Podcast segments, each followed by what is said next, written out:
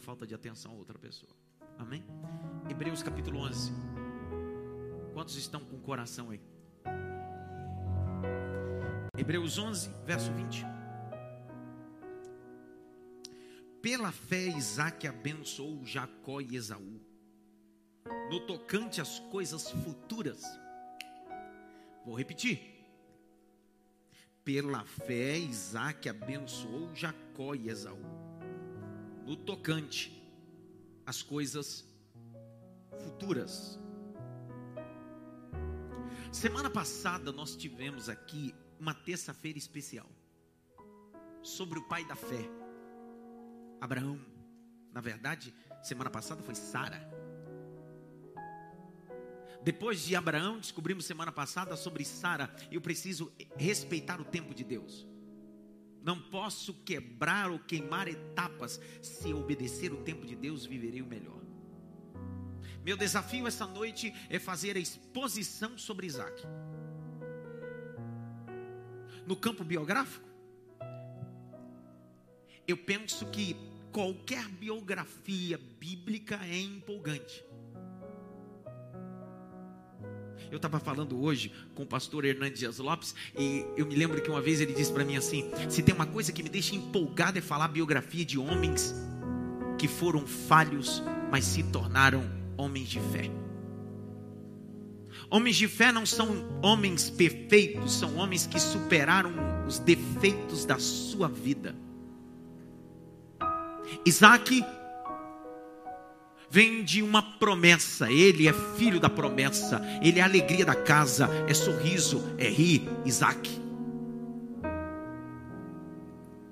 Na galeria da fé, vai dizer que ele tem fé para abençoar os seus filhos com as bênçãos futuras.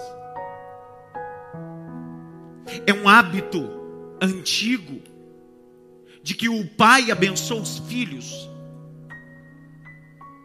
Esse costume se estendeu até alguns locais. Isso hoje, muitas das vezes, é desvalorizado. Quem aqui foi criado num ambiente de pai e mãe, quando antes de dormir dizia para o pai e para a mãe o quê? Bença, bença, pai. Aquela voz extrema dizia: Deus te abençoe. Mesmo depois de grandes, sendo pai de família, ao chegar na casa dos pais, a primeira coisa é: bença pai, bença mãe. Existem famílias que valorizam mais ainda, fora pedir bênção, beija a mão do pai e da mãe. Isso tem um embasamento bíblico. Hebreus capítulo 7, verso 7. Sem contradição alguma, o menor é abençoado pelo maior. O Jacó e Esaú vão se tornar bênção, porque a bênção obedece princípio de autoridade, e a bênção que está na mão do pai que passa para os filhos. Mas qual é a verdade biográfica desse Isaac? Esse Isaac vai aparecer de forma contundente no capítulo 21, seu nascimento. O seu pai tem quase 100 anos de idade. Há uma festa quando ele nasce, capítulo 21, verso 5 a 8. De repente ele só vai aparecer no capítulo 22 e um dos mais brilhantes historiadores judeus chamado Flávio José vai dizer que no capítulo 22 Isaac tem 25 anos de idade. Por que 25 anos de idade? Porque se ele fosse criança, não teria o poder físico de levar as madeiras para o altar. O pai Abraão chama Isaac e diz: Filho, vamos caminhar, vamos para o lugar do holocausto. Mas naquele dia o holocausto será o próprio Isaac. É Isaac que faz uma pergunta tão célebre: Pai, aqui está o cutelo, aqui está a lenha, aqui está o fogo, mas cadê o cordeiro para o holocausto? Esse Isaac sabe que altar pode ter fogo, altar pode ter cutelo, altar pode ter madeira, mas se não tiver cordeiro, não adianta nada. Eu quero abrir essa palavra dizendo que Deus levante Isaques, que entenda que a estrutura religiosa pode estar top, mas se faltar cordeiro não adianta nada. Eu prefiro congregar numa igreja que não tenha telão, uma igreja que não tem estrutura de som, mas que o Cordeiro de Deus possa estar nela.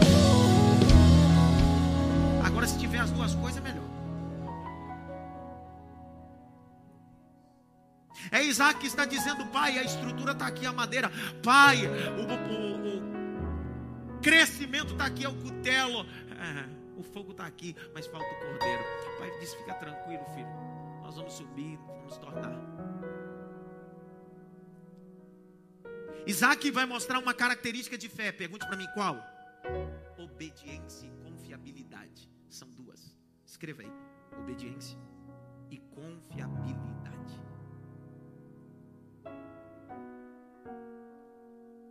Quando eles chegam no lugar do sacrifício, capítulo 22 do Gênesis, o pai Abraão está dizendo: Filho, na verdade, quem vai ser morto aqui é você.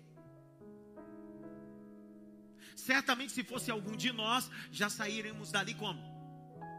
Correndo. Mas esse Isaac vai revelar essas duas características. Ele não reluta com o pai, ele não contesta o pai, ele aceita o que o pai tem para ele. Abrindo um parênteses para liberar a tua palavra. O pai quer te colocar no altar. Vou falar de novo. Isaac representa aquele que está no altar e Deus vai te colocar no altar. Abraão é o símbolo do pai e o pai sabe como te colocar no altar. O texto sagrado vai dizer que amarrou Isaac.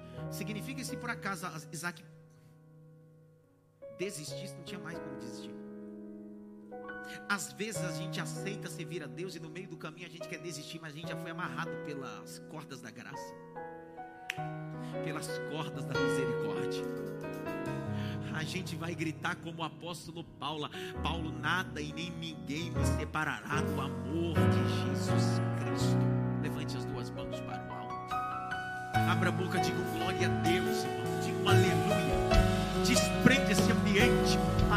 Palavra de Deus entrar. Desprende teu coração para a palavra entrar.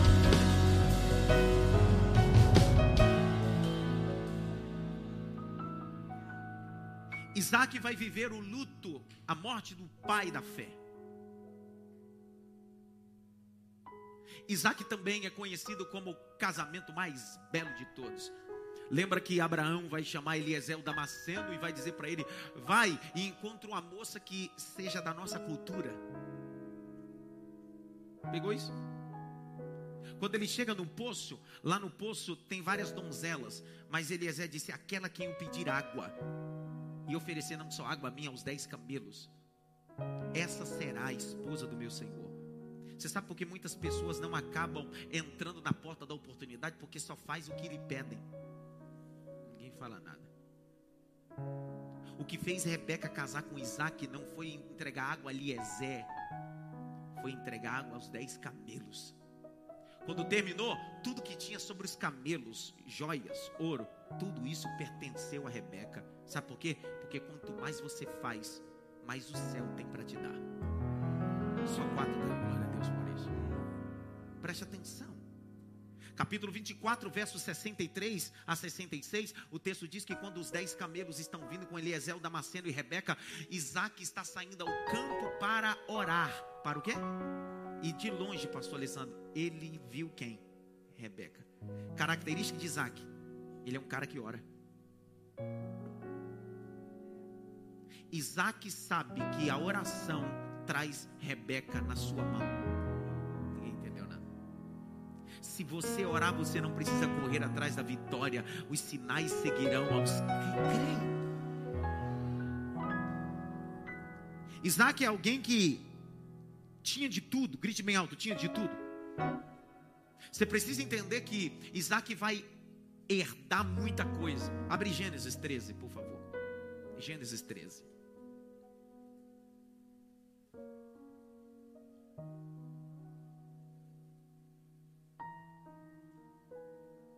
Verso 2: E era Abraão muito rico em gado, em prata e em ouro. Então presta atenção: quando Abraão morreu,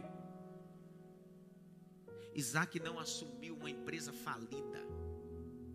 Isaac assumiu uma coisa com excelência. Pastor, onde o senhor quer chegar? É no capítulo 26 que Isaac, a expressão diz: Isaac prosperou. Grite bem alto: prosperou mais alto prosperou. Abre lá, capítulo 26. de Gênesis. Verso de número 22. Lá no, no final do verso. Porque agora nos alargou o Senhor e me prosperou nessa terra. Em outras Bíblias está escrito: e me fez crescer nessa terra. Grite bem alto: crescer, prosperar. A palavra prosperar, crescer, é uma palavra hebraica que significa dar fruto e mostrar o fruto. Vou falar de novo. É dar o fruto e mostrar o fruto. Prosperidade aqui nessa terminologia hebraica é: eu vou produzir o fruto e as pessoas terão que ver o fruto da excelência de Deus em mim. A pergunta que as pessoas fazem é: qual é o segredo de Isaac de ser próspero? Eu não estou falando de riqueza, tá, cara? Prosperidade. Prosperidade é muito diferente de alguém que é rico, porque você pode ser rico e não ser próspero. Prosperidade, em outra terminologia hebraica, significa alguém que é feliz. Eu conheci gente, conheço gente que tem dinheiro, mas não é feliz. E eu conheço gente que mora no barraco e só tem ovo frito e é feliz. Mas o grande problema de Isaac é que as pessoas às vezes perguntam qual é o segredo da prosperidade de Isaac, como é que Isaac frutificou, como é que Isaac, aonde ele ia, ele prosperava. É simples. Eu fiz questão de anotar aqui pelo menos quatro características nesse texto. Quatro. Quatro características que esse homem da fé prosperou. Número um, Isaac era um cara que trabalhava. Você leu comigo Gênesis. Você viu que ele assumiu toda a riqueza do pai, sim ou não? Alguém que assumiu toda a riqueza do pai tem necessidade de trabalhar, sim ou não? Não. Para que meu pai já trabalhou? Só que esse Isaac tem uma característica. Ele diz: Eu assumi tudo isso, mas isso não me deixou isento de trabalhar se eu quiser prosperar na vida, não dá para dormir até meio-dia e esperar que Deus me prospere. Vontade de falar uma coisa, mas eu não posso. A prosperidade não alcança gente preguiçosa. Quem dorme muito não prospera. Quem dorme pouco vive a excelência do trabalho. Você sabia que o Brasil, aí eu faço, falo agora no campo sociológico, você sabe que os Estados Unidos é colônia inglesa. E os ingleses têm por sua base sociológica o contexto do protestantismo. E dentro do protestantismo é se estabelecido que o trabalho é honra a Deus. O trabalho é o quê? Honra a Deus. É Abraham Lincoln que disse: quando eu, quando eu, quando trabalho, entendo que o que eu faço honra ao Deus que me escolheu. Por isso que você vê a Inglaterra prosperar, você vê os Estados Unidos prosperar, porque está inculcado no norte-americano que trabalho não é sacrifício. Trabalho é honra. Quando é que muda? Todo país que é colonizado pela Igreja Católica Apostólica Romana, desde o ano 609, o embasamento disso tudo é trabalho é penitência. Por que, que nós brasileiros não gostamos de trabalhar? Por que, que nós não temos prazer? Pastor, mas eu gosto. É o que? Eu estou falando na sua maioria. Em sua maioria. Há uma porcentagem muito mais daqueles que não gostam do que que gostam.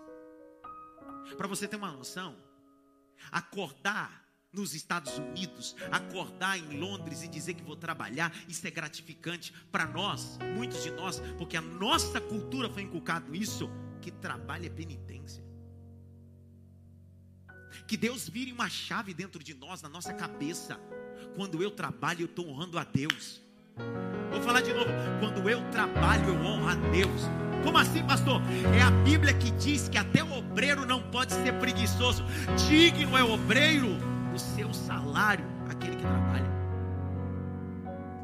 Preste atenção. A primeira característica que faz esse Isaac ser um homem da fé é porque ele decide trabalhar. Olha o capítulo 26, verso 18. E tomou Isaac e cavou os poços de água que cavaram nos dias de Abraão, seu pai. Preste atenção. Ele está dizendo: Eu vou trabalhar. Grite bem alto, eu preciso. Mais alto, eu preciso. Trabalhar. Mais alto, eu preciso. Trabalhar. Trabalhar por quê? Para quê? Qual a ideia do trabalho? Todas as pessoas que não entendem o que é trabalho acabam dizendo: rapaz, eu só trabalho por causa do pecado de Adão. Já viu gente falar isso? Sim ou não? Quem disse que antes do pecado Adão não trabalhava? Quem disse isso? Hein?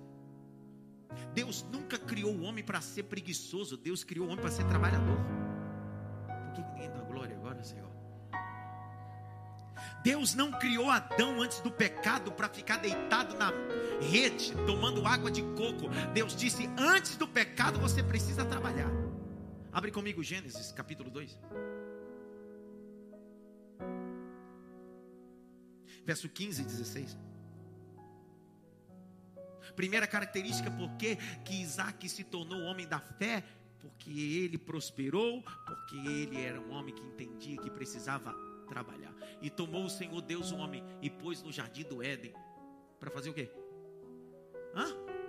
Para fazer o quê, pessoal? Lavrar é o quê? É o quê? Mas aqui o homem não tinha pecado ainda. Verso 16. E ordenou o Senhor Deus ao homem, dizendo: De toda ave do jardim comerás livremente. Você pegou não? Eu trabalho no 15 e no 16 eu tenho direito para comer. Não, tá bom, vou falar de novo, vou explicar. Ó. Eu trabalho no 15 e se eu trabalhar no 15 eu tenho direito de comer no 16. Então você só terá direito de comer se trabalhar no 15. Abre comigo, 1 Tessalonicenses, sobre trabalho. 1 Tessalonicenses 4, 11 e 12. Deus está nos estimulando. Se eu quiser ser próspero e ser um homem de fé, eu preciso trabalhar. Porque até o céu é tomado o quê? Trabalho. Olha lá. Procurei viver quieto e tratar dos vossos próprios negócios e trabalhar com as vossas próprias mãos. E como já tenho mandado, para que andeis honestamente para com os que estão de fora e não necessitais de coisa alguma. É Deus que está dizendo: trabalha, cara. Trabalha. Essa pandemia gerou dentro de nós criatividade e trabalho. Teve gente que se reinventou e prosperou dentro da pandemia. Por quê? Porque teve gente que não abaixou a guarda. Grite bem alto, trabalhar. Mais alto, trabalhar. Até Deus trabalha. Grite bem alto, até Deus trabalha. João 5,17, abre aí. Você está achando que Deus está sentado no trono? Pedindo para o anjo, traz uma coca gelada aí. Olha lá. E Jesus lhe respondeu: Meu pai.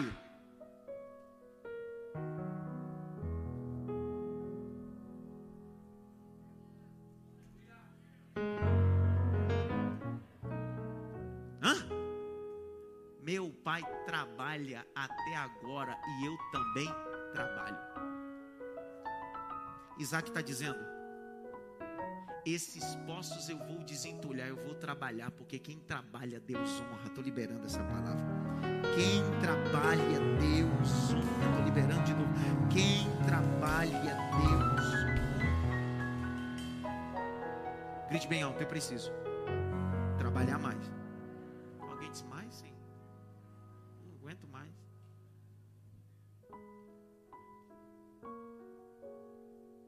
Segunda coisa que fez esse Isaac se tornar tão importante, ele era um cara obediente.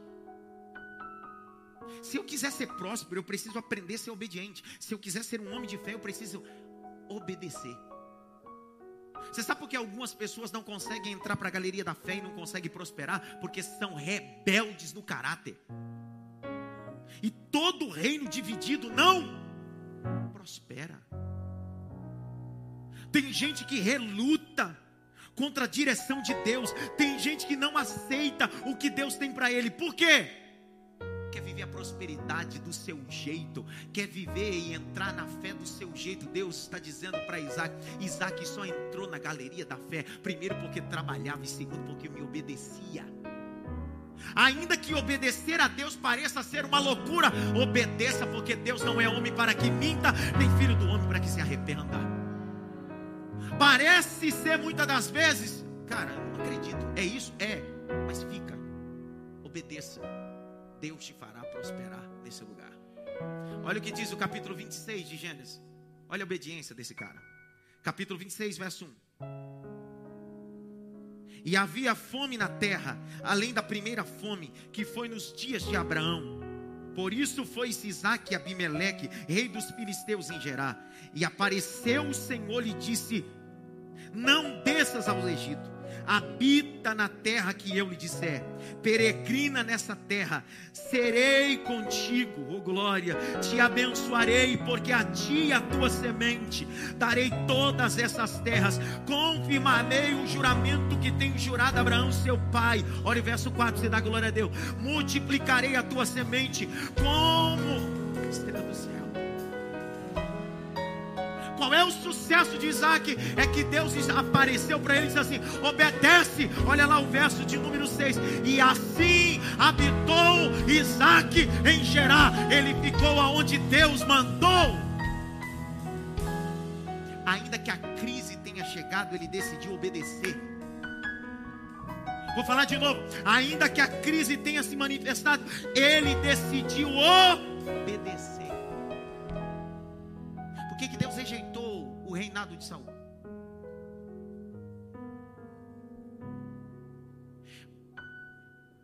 O próprio Deus fala através de Samuel. É melhor obedecer do que? Não é o tanto que você ora, é o tanto que você obedece. Não é o tanto que você vem à igreja, é o tanto que você obedece a palavra. O que adianta você não sair da igreja e quando sai da igreja vive um cristianismo de desobediência? Ninguém fala nada comigo. Cristianismo não é duas horas, não é momento, é vida. Cristianismo não é momento, é vida, cara. É muito mais do que duas, três horas. É uma vida com Ele dizendo: Eu estou debaixo da obediência. Alguém diz assim: sai daí, vai para lá. Aí você precisa dizer bem assim: Eu não ando segundo os conselhos da vida horizontal, eu estou na vertical. Quem manda na minha vida é Deus. Eu estou debaixo da palavra de Deus. Grite bem alto. A prosperidade de Isaac. Mais alto. A prosperidade de Isaac está na grande característica da obediência. Não espere que Deus te prospere se você tem dificuldade de obedecer. Eu não posso esperar de Deus prosperidade se eu tenho dificuldade de obedecer o que Deus tem para mim. Olha a bênção da obediência. Abre comigo, Deuteronômio 28. Olha a bênção da obediência. Deuteronômio 28, 15 a 19. Será, porém, que se não deres ouvido à voz do Senhor teu Deus, para não cuidares em cumprir todos os seus mandamentos e estatutos que hoje te ordeno, então virá sobre ti todas essas maldições te alcançarão. Maldito serás tu na cidade, maldito serás tu no campo. Maldito teu cesto, maldito a tua maçadeira. Olha lá o verso 18: Maldito é o fruto do teu ventre, maldito é o fruto da tua terra, as crias das tuas vacas, o rebanho das tuas ovelhas. Deus está dizendo, cara, se você não obedecer, não reclame da consequência. Não existe mágica evangélica, não existe revelação da prosperidade, existe princípio. Ninguém fala nada. Não, pastor, mas eu vou ali no culto do, re, do manto, do plôvia, do revaciar. Tem uns profetas ali. Ele vai jogar um óleo na minha cabeça, vai marchar e eu vou prosperar. Não existe prosperidade sem obediência. Só cinco entenderam isso. A obediência abre porta. A obediência abre porta. Grite bem alto, eu preciso. Mais alto, eu preciso obedecer.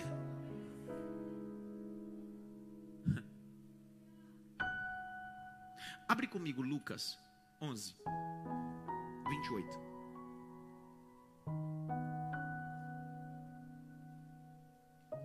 Mas ele disse: Antes, bem-aventurados que ouvem a palavra de Deus e fazem o quê? A palavra guardar é obedecer. A palavra bem-aventurado é próspero. Grite bem alto: próspero. Mais alto, próspero. Quer ser feliz? Ouve a palavra, guarda, obedece. Você prospera em lugar que ninguém prospera. Você prospera onde ninguém prospera. Alguém diz assim, rapaz, por que, que eu construo as coisas e as coisas caem? A mesma prova que vem contra a tua casa é a mesma que vem contra a minha. Para de achar que o teu problema é maior do que o meu. Tem gente que tem um espírito de vitimismo. Você vai contar o seu problema, ele quer disputar. Ah, que você não sabe o meu. A pessoa quer disputar quem tem o pior problema. Deixa eu te contar uma coisa. Os problemas são iguais para cada um. É só você abrir Mateus 7, 24.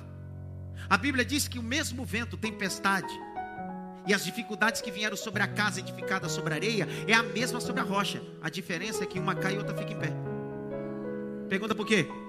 Porque uma ouve e pratica, a outra só ouve. Ninguém fala nada.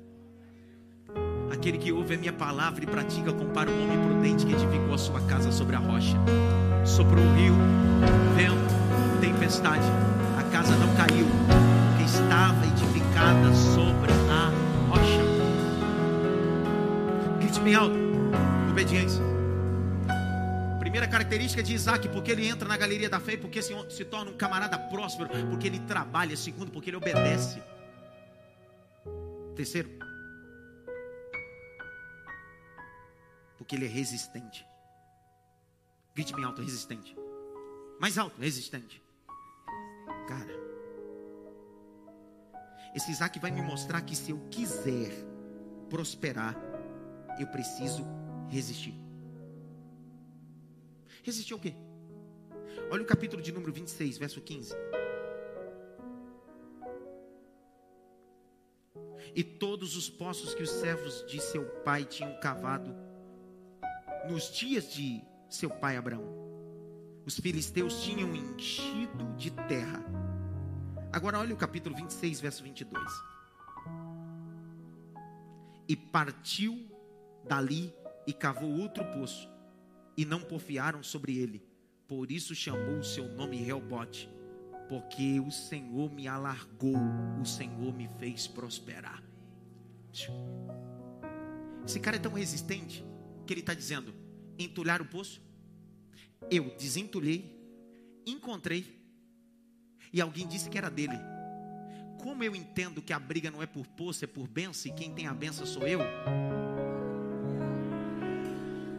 Mais ou menos está dizendo: estão querendo brigar por essa casinha do quintal? Fica com ela, eu vou para frente. Estão querendo brigar por causa dessa herança? 25% para um, 25% para outro. Ah, não, não, fica tranquilo. Vai ter briga, vai ter morte. Estou abrindo mão. Eu não quero esse poço, não. Deus tem algo melhor para mim. Estou liberando. Sou persistente. Eu sei que Deus está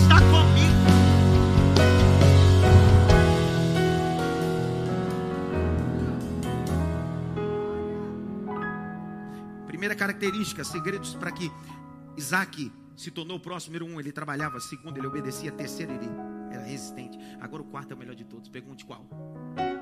Deus era com Isaac. Porque se você trabalha e Deus não for com você, não dá nada. Se você obedecer e Deus não for com você, não dá nada. Você pode ser resistente, mas se Deus não for com você, não dá nada. Sabe por quê? Porque o trabalho e o que você conquistou não é mérito teu. Você não pode dizer, eu trabalhei. Você tem que dizer, eu trabalhei, mas foi Ele que me deu. Ele que abriu a porta, Ele é poderoso. Olha lá, capítulo de número 26, verso 24. E apareceu o Senhor naquela mesma noite e disse: Eu sou o Deus de Abraão, teu pai. Não temas, porque eu sou contigo abençoar-te-ei, multiplicarei a tua semente por amor de Abraão, meu servo. Agora no 28 você dá um glória a Deus. E eles disseram: Havemos visto, na verdade, que o Senhor é contigo. Que raiva, Dalberto! Era para você ter dado glória. Porque a Bíblia diz que prosperidade é produzir frutos e mostrar o fruto. O texto está dizendo: Deus me prosperou, que todo mundo teve que reconhecer que eu sou resultado da bênção de Deus, eu sou resultado do milagre de Deus, eu sou resultado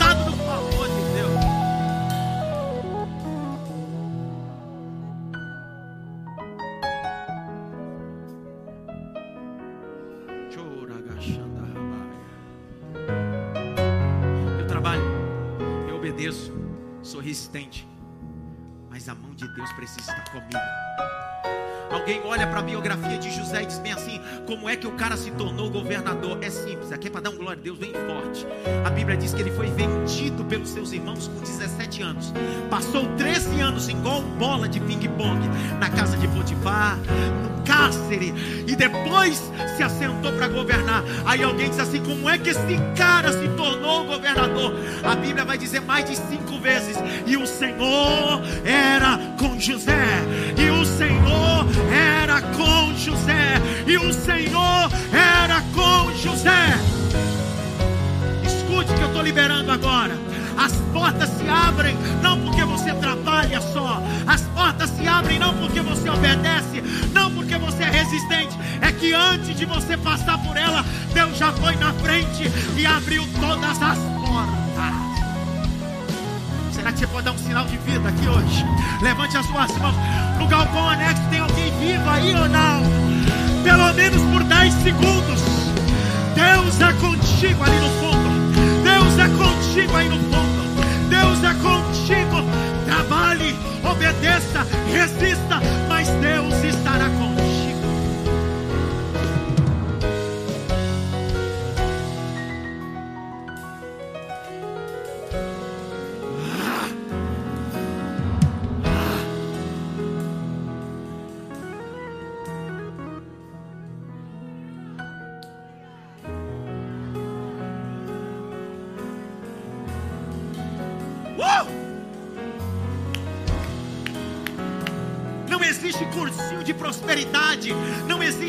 Chaves da prosperidade.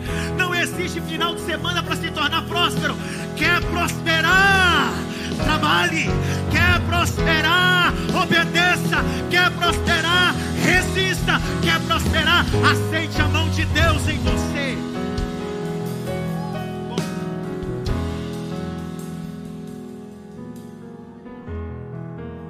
Quantas coisas você viveu e as pessoas disseram, cara, só Deus para fazer isso. Quantos cargos você entrou e alguém disse assim, só Deus. Quantos lugares você chegou e disse, cara, eu não sei como você está aqui. É Deus. Aí você diz, é mesmo. Eu trabalhei, obedeci, resisti, mas só estou aqui.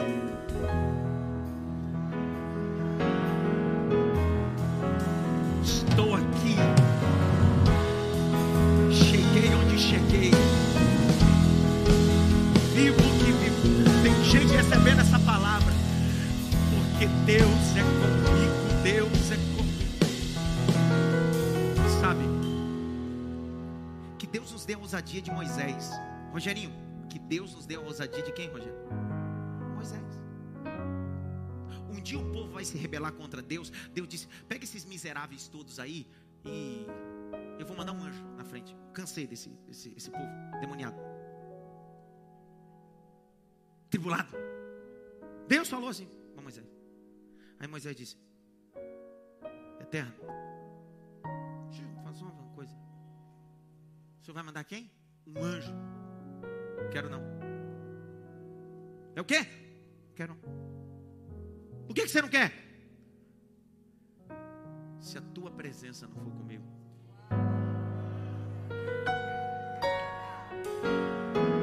Se o Senhor não for comigo, eu não o pé daqui. Ele está dizendo: Eu quero a tua presença.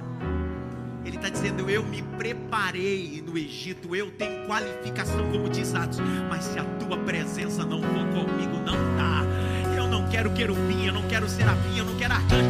Na verdade, se o Senhor mandar Miguel, eu não quero. Eu quero o Senhor, eu quero o Senhor, eu quero o Senhor.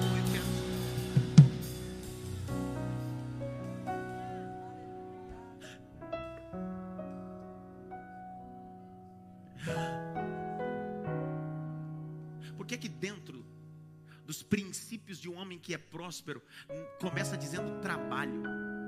Porque você não conquista nada da noite pro é trabalho. Eu fui rurícola, irmão. Plantador de mandioca. Cortador de cana. Mentira, brincadeira. Cortador de cana não.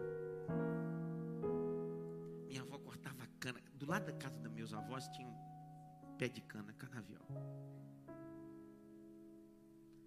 Você sabe como arranca a mandioca da terra?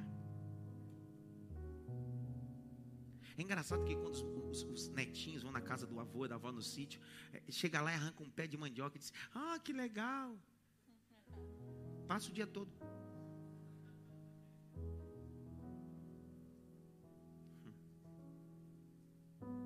Não se esqueça que antes de plantar você precisa capinar.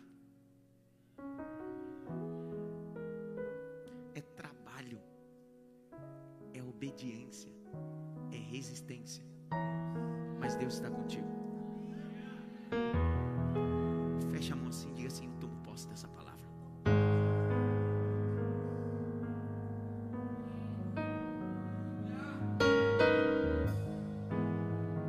Agora olha o capítulo 26. Depois que a gente descobriu essas quatro facetas de Isaac, olha o que acontece. 26, 14. E tinha possessão de ovelhas, possessão de vacas, muita gente ao seu serviço, de maneira que os filisteus faziam o quê? Tem uns crentes que têm medo de olho gordo, olho obeso, olho esbugalhado.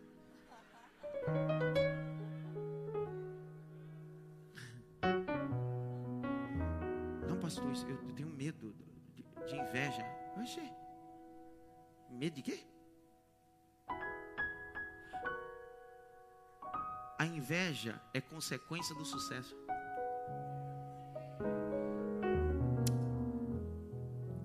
Enquanto Isaac não tinha, não prosperava, não tinha invejoso. É só Isaac prosperar que os invejosos se levantam. Ah, eu estou orando para Deus me tirar daquela empresa, está cheia de invejosos. Então vai trabalhar no céu.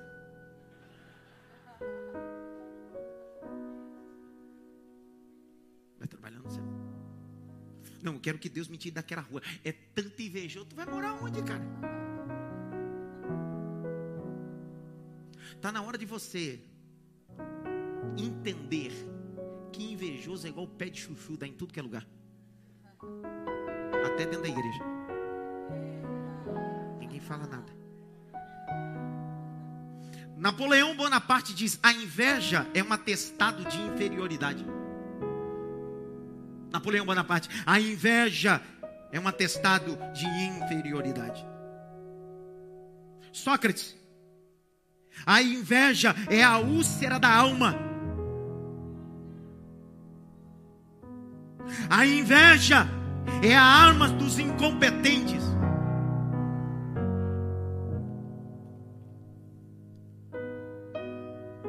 O invejoso quer ter o que você tem, mas não quer passar o que você passou.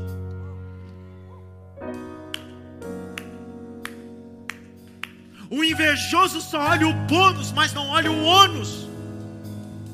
Você precisa entender que na vida você vai atrair invejosos. Por quê? Porque Deus decidiu te abençoar.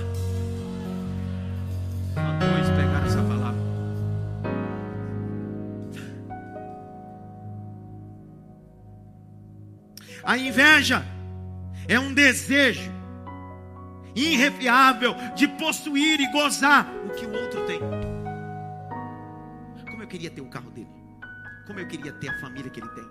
Como eu queria ter o sucesso que ele tem. Presta atenção. Freud vai dizer que a inveja está associada com doenças psicossomáticas. O narcisismo primário manifesta e aflora a inveja. Borderline traz uma característica de inveja. Cara, o invejoso, ele é tão baixo, grite bem alto, tão baixo, tão medíocre, que ele tem capacidade de inventar coisas para destruir o outro.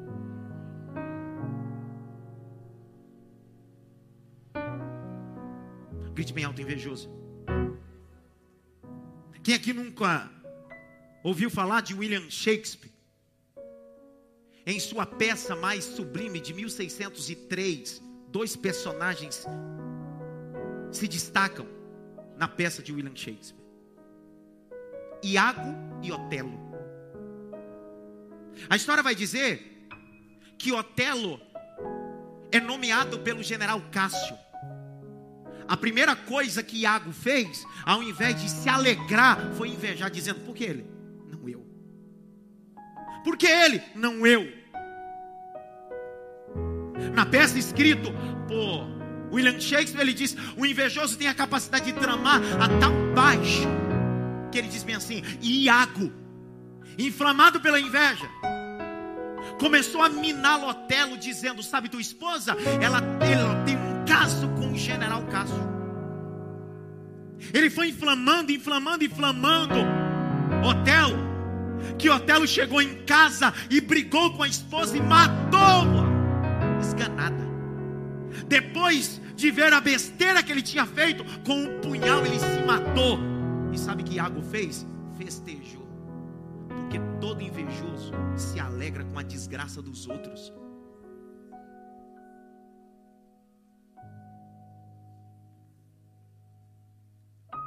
O invejoso joga tão baixo que tem a capacidade de criar coisas.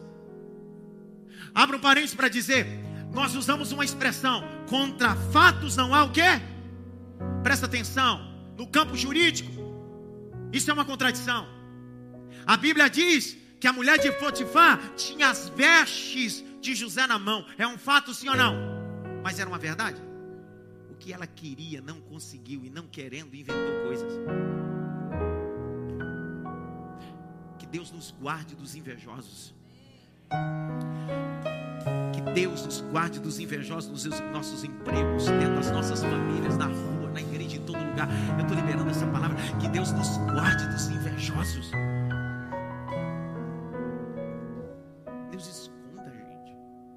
Grite bem alto, invejoso. Mais alto, invejoso. É uma miséria. Mais alto, invejoso. É uma miséria. Engraçado quando a gente entende sobre inveja. Parece que abre uma importância. Abre comigo o Êxodo, por favor. Capítulo 20, verso 17.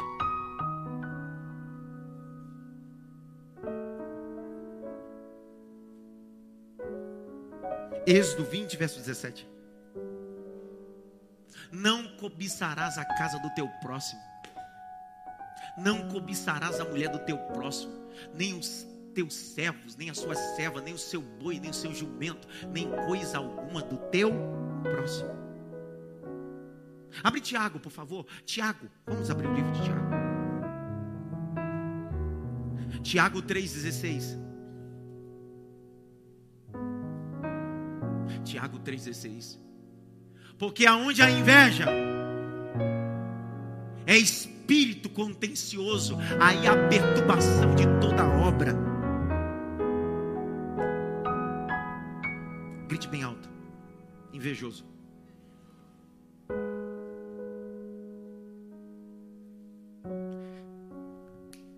Isaac está prosperando no meio dos invejosos.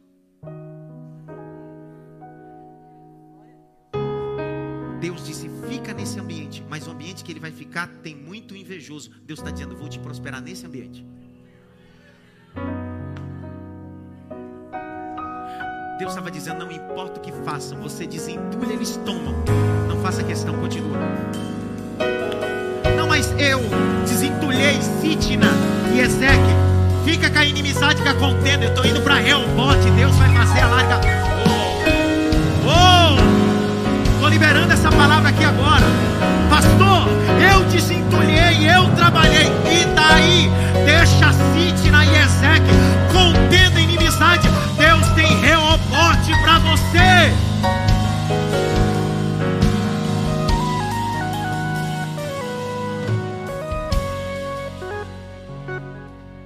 Grite bem alto, invejoso. Mais alto, invejoso. Invejoso quer ter o que você tem quer passar por onde você passou.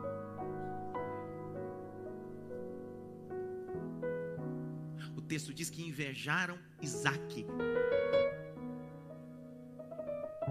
No século 12, dos mais importantes homens da teologia, chamado Tomás de Aquino, filósofo e teólogo. É impossível estudar teologia e filosofia sem estudar sobre Tomás de Aquino. E ele teve uma sacada que eu vou te contar uma coisa.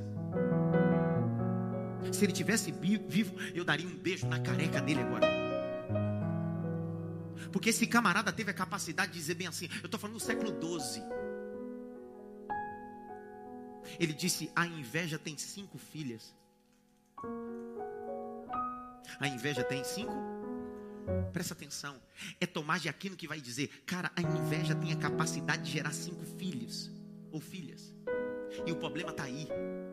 Tem muitas pessoas que estão sendo abraçadas pelas filhas da inveja.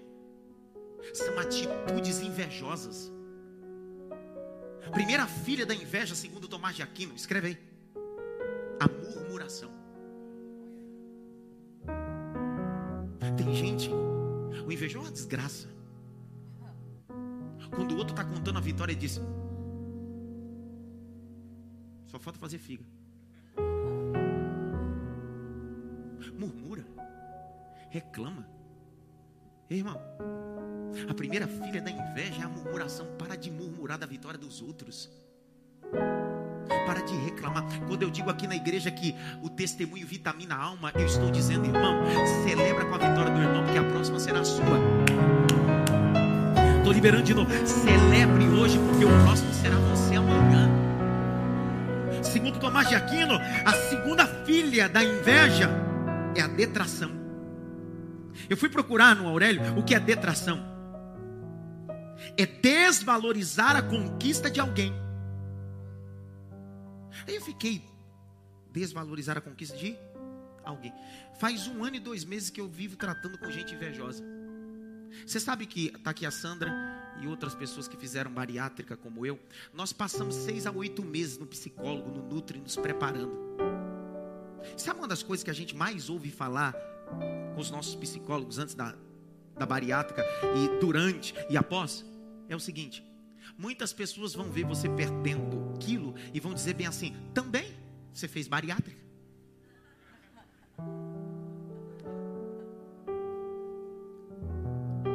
Isso é alguém que tem manifestação de detração. Não sabe o trabalho que dá. Não sabe a agonia que a gente passa. Porque não adianta você operar do estômago e não operar da cabeça e não reeducar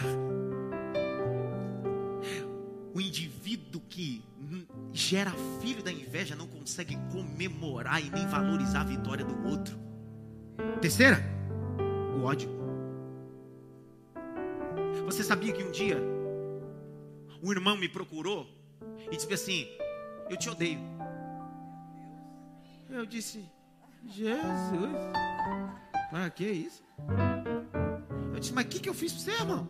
Ele disse: Não sei tem um ódio do Senhor. Sua voz. Quando o Senhor fala, eu sinto um ódio. Isso é a filha da inveja. A filha da inveja tem o ódio de te ver, de contemplar o que Deus fez no seu casamento e na sua família. Quarta filha da inveja, a exultação pela adversidade ri da desgraça alheia. É a quarta filha da inveja. Tem gente que torce para o outro cair. Vai falir. Vai fechar. Esse casamento não vai, não. Não vai mesmo. Isso fala de pessoas que estão com as filhas da inveja. Quinto e último, vou tomar de aqui.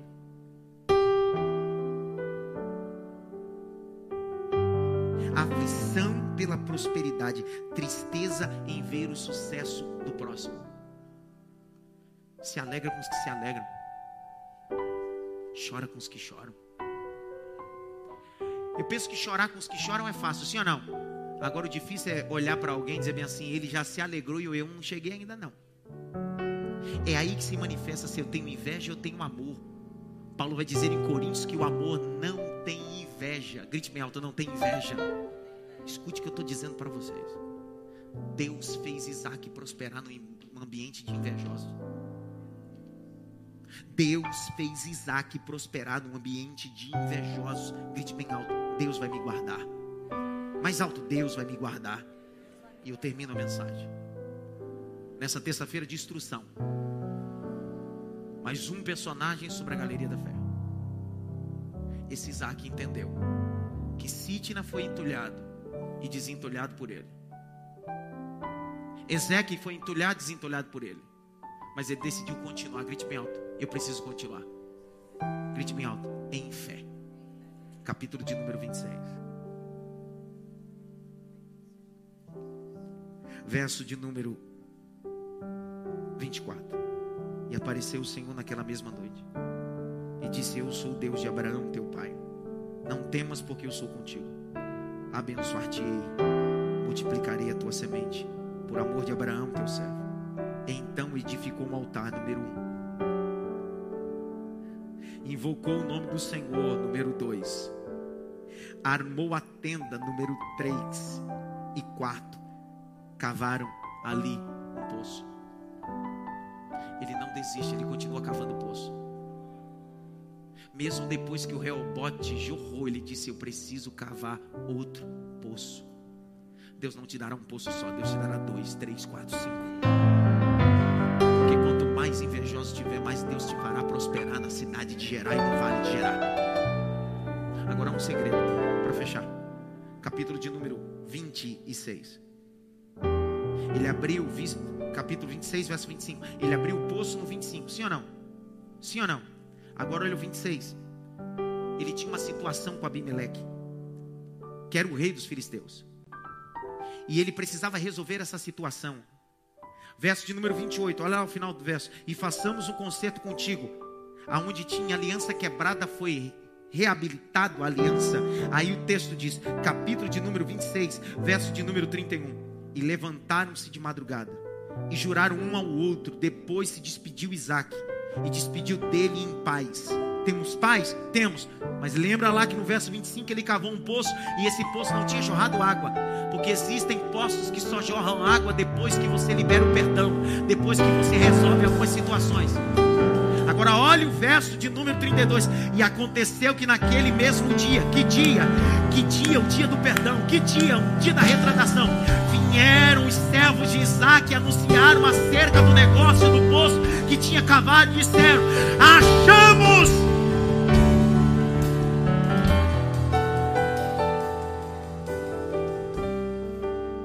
Ezequiel Sitna foi a capacidade de desentulhar. O Helbot foi a capacidade de abrir. Só que esse quarto poço só vai jorrar água quando eu perdoar. Enquanto eu não resolver algumas pendências, esse poço não jorra água. Então preste atenção. Saia dessa terça-feira dizendo: tem tendências a serem resolvidas. E enquanto eu não resolver, não tem água no poço. Não tem água no poço vai em paz. Isaac está dizendo: Eu não tenho mais nada contigo, não quero o teu mal. Vai debaixo da bênção, porque eu estou na bênção de Deus. Fique em pé.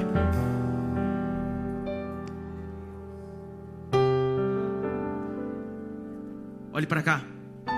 A Bíblia diz em Hebreus: E então Isaac, pela fé, abençoou quem? Aos seus filhos, Jacó e. Foi essa bênção que estava sobre Jacó e Esau. E essa bênção que está sobre você e sobre sua casa. Vou falar de novo. É essa bênção que está sobre você e sobre a sua casa. Grite bem alto, eu estou. Mais alto, eu estou debaixo da bênção. Mais alto, eu estou debaixo da bênção. Põe na tela para a gente ver as duas bênçãos aqui. Capítulo 28, põe aí. Capítulo 28. 28 não, 27. Verso 28 e 29 capítulo 27, 28 e 29 de Gênesis.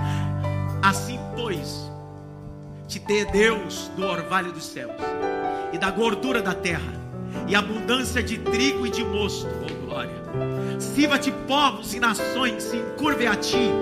Se Senhor teus irmãos e os filhos da tua mãe se encurvem a ti, malditos sejam os que te amaldiçoarem, benditos sejam os que te abençoarem A próxima bênção é sobre Esaú, verso de número 39 e 40. Aconteceu que acabando Isaac de abenção, a bênção de Jacó.